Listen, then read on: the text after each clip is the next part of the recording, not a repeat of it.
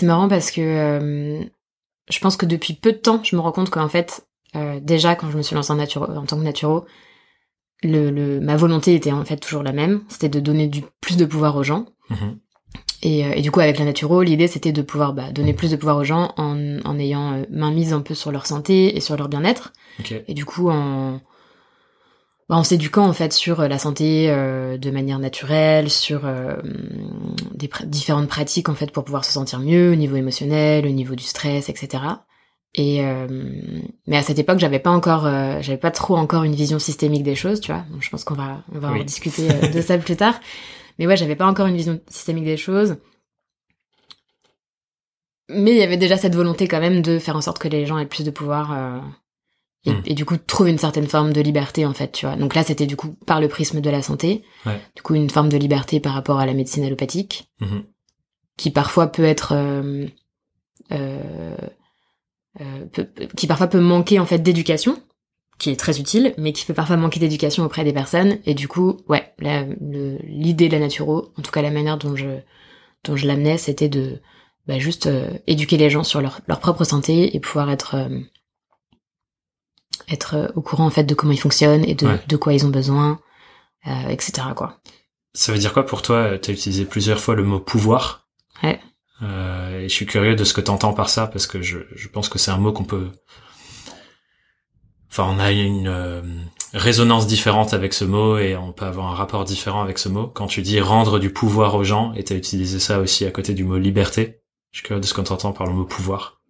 Ouais, euh, c'est marrant, j'ai écouté un podcast, euh, je crois il y a deux jours, où la personne du podcast posait la question « c'est quoi le pouvoir à des enfants? Ok, waouh. Et j'aimais trop leur réponse, je sais plus exactement ce qu'ils disaient, mais c'était c'était assez chouette.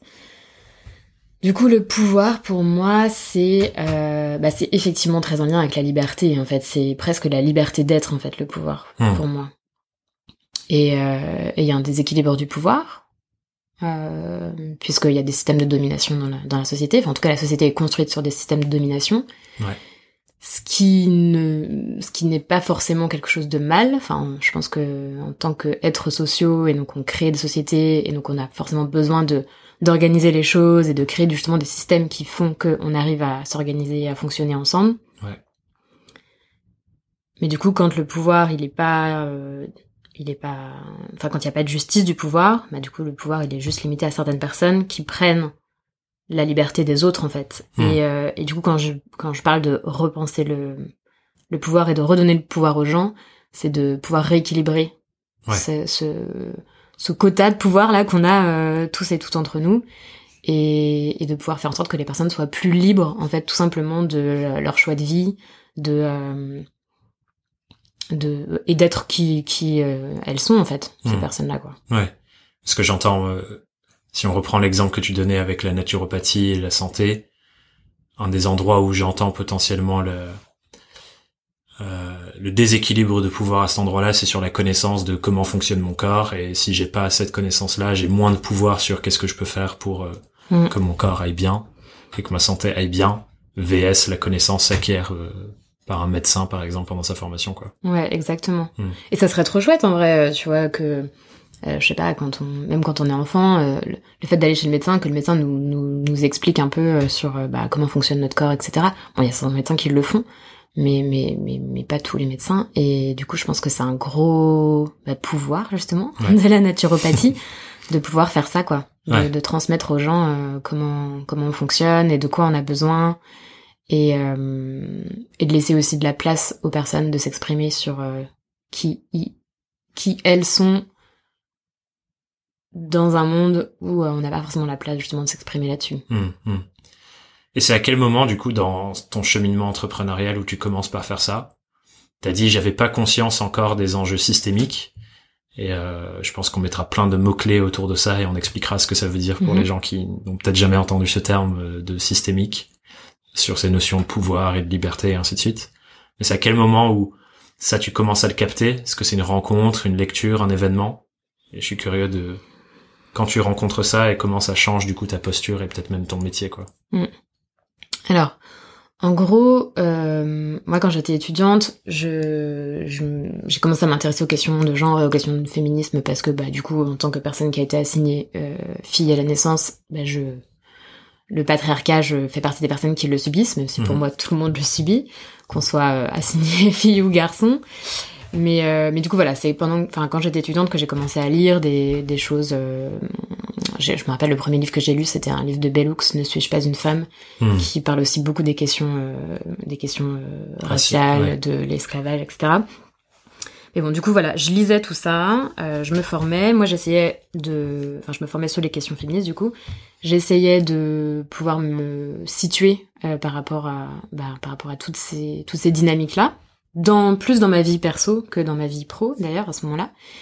Et euh, et puis dans mon école de naturo, euh, il y a des choses qui sont qui n'ont qui qui qui sont pas forcément euh, vues justement depuis un, un, un point de vue systémique, tu vois. Ça, On est Mhm. vraiment dans une logique individuelle de euh, qu'on retrouve beaucoup dans les pratiques New Age, de en gros, euh, si on veut, on peut, Hmm. et, et si tu si tu n'y arrives pas, ben c'est que t'as un problème, quoi. Ouais.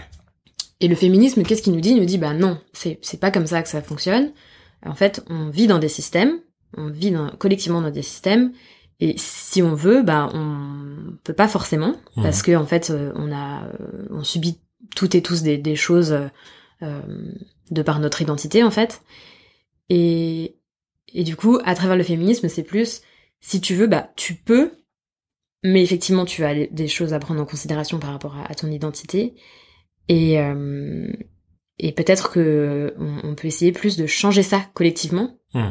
De faire en sorte que collectivement, en fait, on puisse aller vers quelque chose où tout le monde peut, Ouais. tu vois, plutôt que plutôt que la, la logique individuelle que je- dont je parlais juste avant. Hmm. Et donc du coup, dans l'école de naturo, moi, ça m'a assez surpris de me retrouver face à des euh, à des discours qui sont, bah, en fait, euh, assez sexistes parfois, euh, tu vois, qui utilisent des notions de féminin et de masculin de manière justement très new age, euh, comme si en fait c'était des vérités plutôt que des Oui. constructions sociales. Ouais, des définitives, quoi. Ouais, voilà, exactement. Et euh, donc du coup, déjà, c'était un peu, enfin, pendant l'école, pendant ma formation, j'étais, on m'a- on m'appelait la, la féministe, je sais plus comment, enfin, Peut-être hystérique. j'étais un peu la relou. Non, on n'a jamais dit pas, hystérique. Je pense que j'aurais Péter un câble. pété un plan, mais mais j'étais la, fémi- la féministe de service, voilà. tu Ok. vois.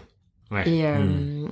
et donc voilà. Donc du coup, moi, quand je suis arrivée dans mon cabinet de naturo, je me suis dit, ok, je, je viens d'apprendre énormément de choses d'un point de vue de la naturopathie, mais pour moi, il y a d'autres choses à prendre en considération, et notamment en fait, bah, qui sont les personnes Oui. en tant qu'individus dans la société. Hmm. Tu, tu vas pas avoir le même vécu euh, si euh, t'es euh, bah, une femme ou si t'es un homme, si tu es blanc ou si t'es une personne racisée, euh, si euh, je sais pas, si t'es une personne fine ou si t'es une personne grosse, si tu as un handicap, si tu euh, viens d'une- d'un milieu ouvrier ou si tu viens euh, d'un milieu euh, plus aisé. Enfin, Ouais. ta réalité ne sera pas la même en fait parce que c'est parce que c'est comme ça. Et en fait, quand j'ai ouvert mon cabinet et que j'ai commencé à accueillir des personnes, bon, j'avais majoritairement quand même des femmes euh, de plus de 50 ans. Et en fait, c'était, je, je savais que j'allais entendre des choses difficiles et que, que leur vécu allait être marqué justement de par euh, le sexisme et, et, et toutes les dominations patriarcales. Mais en fait, c'était tellement vénère, Mhm. vraiment. Euh, du coup, trigger warning, là, je vais peut-être un peu parler de de- d'agressions sexistes sexuelles, mais en fait, il y avait énormément de femmes que je recevais qui avaient subi du coup des agressions euh, de par leur conjoint, Hmm. euh, qui avaient subi de l'inceste, qui euh, qui euh, vivaient une vie dans laquelle en fait elles, euh, étaient au service de leur famille, de leur mari, de leur employeur, Hmm. mais qui du coup elles leur vie c'était quoi? Bah c'était il y avait il y avait pas grand chose en fait et du coup Hmm. Enfin, je trouvais ça hyper dur et, et du coup, je comprenais aussi que ces personnes-là étaient pas forcément en bonne santé parce qu'en fait, trop de stress, quoi. Et du coup, c'est du stress, euh, pour moi, systémique, qu'on peut pas, on peut pas mettre la responsabilité sur ces personnes, en fait. Ouais. C'est collectivement, elles subissent des choses, ces personnes-là. Et, euh, et du coup, moi, avec mes outils de naturaux, bah, j'étais un peu, euh, j'ai trop envie de vous aider, mais du coup, je fais comment, là? Et donc, c'est à partir de ça où, où, euh, j'ai décidé de me former à à d'autres choses pour pouvoir outiller toujours les personnes. Mon, mon goal dans la vie, c'est ça, c'est d'outiller les gens Hmm. pour que les personnes aient plus de pouvoir. Et donc je me, je me suis intéressée un peu à, à, à tout ce qui est euh, intelligence émotionnelle, je me suis formée en communication non violente, je suis allée voir outre-Atlantique justement euh, bah, comment est-ce qu'on pouvait infuser le féminisme dans les pratiques du care. Mhm. Ça commence à arriver en France, euh, on commence à être de plus en plus nombreux et nombreuses à parler de ça. Mhm. Mais ouais, comment en fait c'est important de prendre en, en considération qu'on vit dans une société qui est construite plutôt que on est plein d'individus qui essayent de qui essayent de enfin qui partent du même euh, du même niveau et qui Ouais. euh, ont les mêmes capacités quoi. Mhm. Donc voilà, et donc au fur et à mesure ma pratique a évolué vers euh, je me suis formée au coaching aussi vers euh, ce que j'appelais pendant un temps du coaching féministe et euh, et ouais, en gros maintenant ce que je fais c'est que je crée des espaces féministes quels qu'ils soient donc des des ateliers, des retraites ou des accompagnements pour pouvoir donner plus de pouvoir euh, aux gens.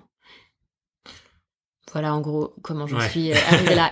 J'ai- pris un petit raccourci à la fin mais Ouais, ouais, ouais, il y a plein de choses. euh, Enfin, en t'écoutant, je me disais, oh waouh, comment je vais rebondir parce qu'il y a tellement de choses que j'ai envie d'attraper en, en vol et, et de creuser. Mais euh, la première chose que j'ai envie de faire, c'est aussi de dire, euh, essayer de mettre d'autres mots sur ce que tu as dit sur euh, la compréhension systémique des choses. Pour, Mhm. euh, parce que je, je pense que c'est des choses. La première fois que tu l'entends, c'est dur de d'appréhender euh, le mécanisme et ainsi de suite. Et du coup, euh, moi, une, formulation qui me traversait, c'est de dire que comme tu l'as dit, quand on vient au monde, on part pas tous et toutes d'un point d'égalité, même si l'histoire dominante qu'on nous vend, notamment euh, euh, dans nos sociétés occidentales, France, euh, États-Unis, euh, tous ces pays-là, c'est euh, la méritocratie, c'est-à-dire euh, si tu veux, tu peux.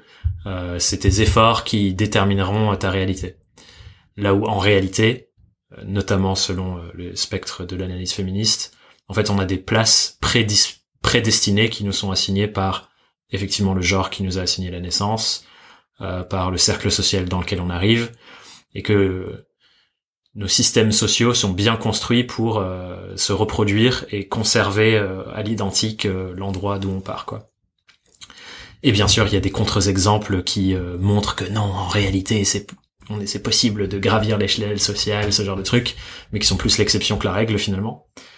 Et que du coup, le féminisme et d'autres spectres d'analyse essayent de mettre ça en lumière pour nous faire déjà voir qu'on a une marge de manœuvre personnelle, oui, mais elle est fortement limitée par euh, le poids euh, du système dans lequel on habite et dans lequel on vit, euh, qui en fait crée beaucoup de violence pour différentes personnes à différents niveaux.